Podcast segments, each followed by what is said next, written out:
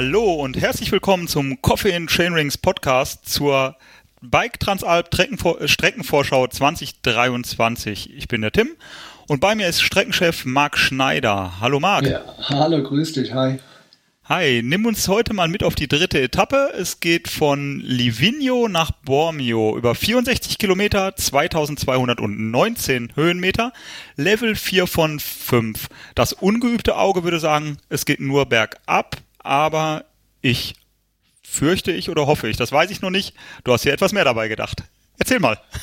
Ja, das ist ein geiles Ding, muss man echt sagen. Aber man muss auch ähm, dazu sagen, ist es rampenverseucht. Äh, ich habe ja in der, der Beschreibung äh, geschrieben, auch im Video, hier die Schöne und das Biest oder Himmel und Hölle, man kann es nennen, wie man es will.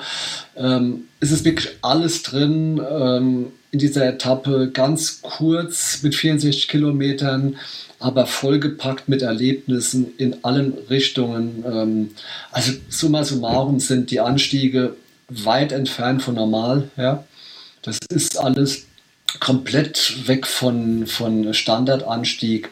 Äh, aber die, die Abfahrten sind es halt auch nicht. Die sind auch weit entfernt von normal. Das ist schon toll, was da geboten wird. Äh, den mit Abstand höchsten Single Trail an Teil der Transalpen mit 36 Prozent, was in den Alpen bei einer Etappe im Grunde nicht erreichbar ist, weil man einfach auch weiterkommen muss, Forstwege sind, Radwege, Straßen sind. Also das ist schon die, die größte Packung prozentual der Transalp und ähm, ich mag die Etappe wirklich, weil richtig geiles Mountainbiken drin ist, auch wenn man zwischendrin äh, wirklich arbeiten muss. Fangen wir vorne an, oder? Ja, fang mal an. Coffee and Chainrings Motto Berge ballern, glaube ich, hast du dir hier vorgenommen. Ja, hier wird ist, nämlich äh, gekeult, ja. wie du in der Einführung mal gesagt hast.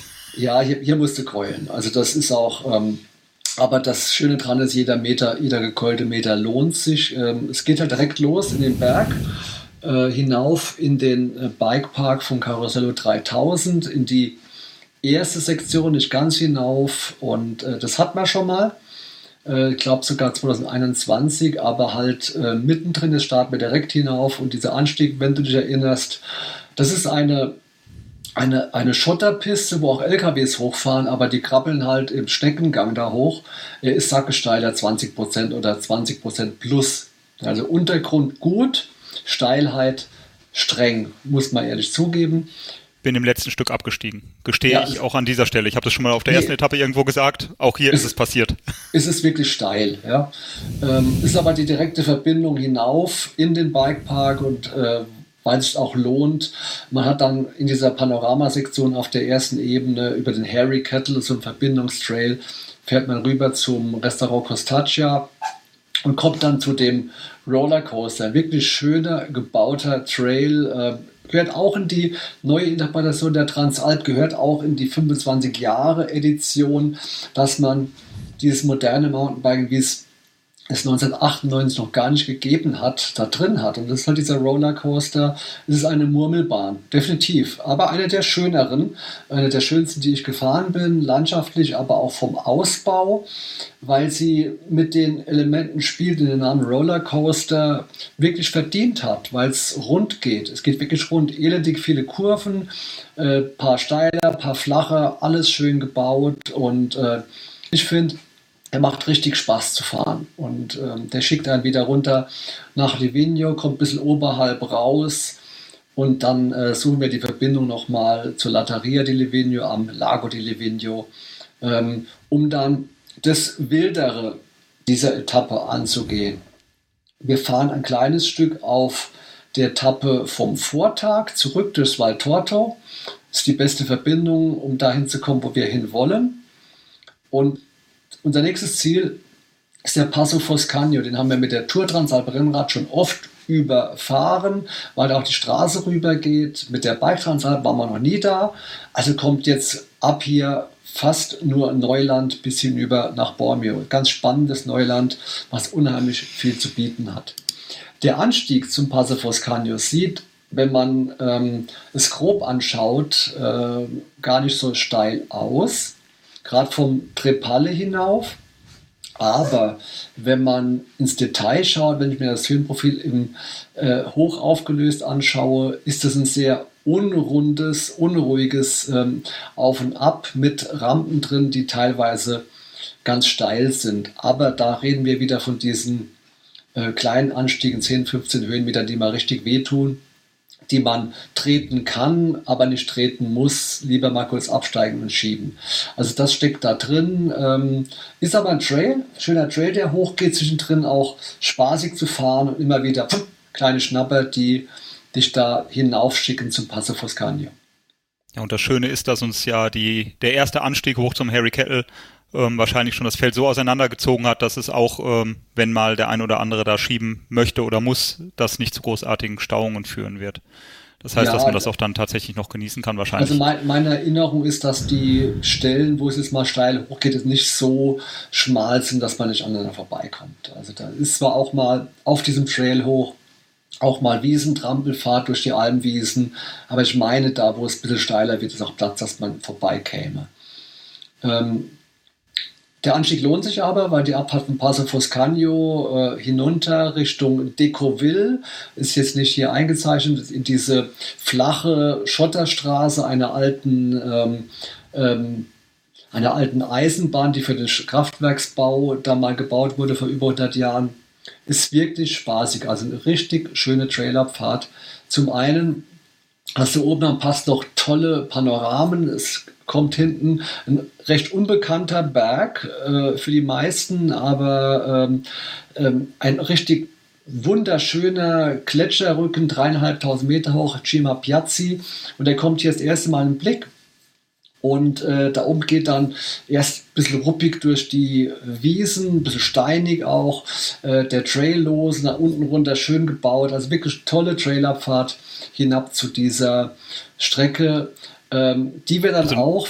Dann, ja. Entschuldige Marc, dann frage ich an der Stelle nochmal, also es ist ein, es geht aber auch jetzt um einen gebauten Trail oder eher um einen natürlichen? Sagst du oben Steine, unten gebaut oder äh, so ein Mittel? Oben ist er eher natürlich, er ist eher so ein Wiesenwald-Karrenweg oder und unten ist er schon gepflegt, ist gebaut und gepflegt, ja, äh, das Stück. Aber, aber keine Murmelbahn. Ein Mountainbike-Trail, ja. Ein natur, naturnaher Mountainbike-Trail und der richtig schön zu fahren ist. Gut gepflegt ist er deswegen schon gebaut, ähm, aber er basiert auf einem alten, ähm, auf einem Wanderweg, der da war. Ja, das ist definitiv der Fall. Und ähm, wir kommen dann darunter. Sieben Kilometer fahren wir tatsächlich auf der Strecke von 2021, Verbindungsstück damals von Bormio Richtung Aprica ins Val Viola. Wir sind aber damals ähm, 2021 und auch zuletzt 2012 zum Paso Verfa hinaufgeklettert, aber den lassen wir aus. Und jetzt sind wir auf einer Strecke, auch eine Bike-Marathon-Strecke vom Alter Valtelliner Bike-Marathon, der hier durchgeführt wird. Und äh, man sieht es kaum, aber es sind bis Bormio noch rund 1000 Höhenmeter, die zu bewältigen sind. Und das ist, ähm, das bringt dich so zum Fluchen wie zum Heulen vor Schönheit. Das ist alles drin, was du dir vorstellen kannst. Ähm, viele, viele Trails, traumhafte Landschaft. Da oben stehen Schilder vom Bormio, vom Tourismusverband Bormio 360 Grad.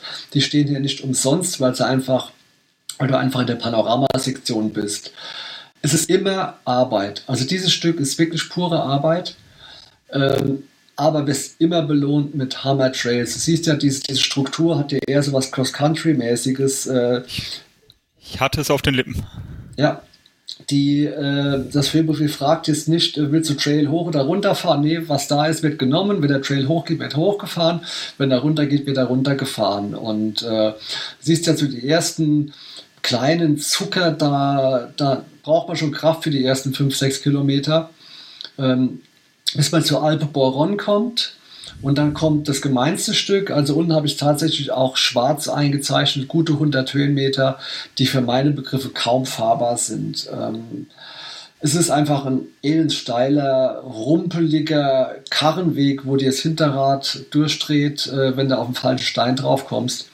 Äh, also für meine Begriffe nicht fahrbar. Mag sein, dass der eine oder andere Profi durchkommt. Mag sein. Versprechen mag ich es nicht. Es kommt das dennoch.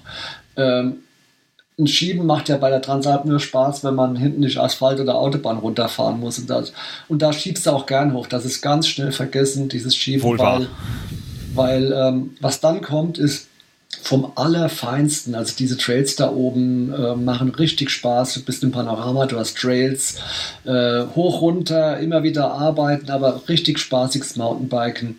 Dann geht es um den Berg ein bisschen rum, ein bisschen mehr auf äh, Forst- und Schotterwegen, um dann beim Forte di Ogas oberhalb von Bormio schon äh, auf einen richtig geilen Trail zu kommen, der runterführt äh, nach La Motte. Also der Abschluss ist auch toll. Und selbst dann, wenn es gar nicht mehr offizielle Mountainbike-Trails sind, die Wege im Wald, die hinabführen nach Bormio, sind auch richtig schön zu fahren. Also keine fetten Forstwege, kleinere, schmalere Waldwege, teilweise ein bisschen geröllig, wo man auch wieder aufpassen muss, ein bisschen Trail dabei bis fast vor Bormio ist diese Abfahrt wirklich nur auf Mountainbike-Geläuf, äh, Trails, Waldwege, kleine Pfade, alles dabei. Und erst die letzten zwei, drei Kilometer nach Bormio geht es über den Radweg und Straße. Also diese Etappe hat wirklich alles, was es braucht. Und ähm, sie ist sehr anstrengend, weil man sehr oft ähm, sehr viel Watt treten muss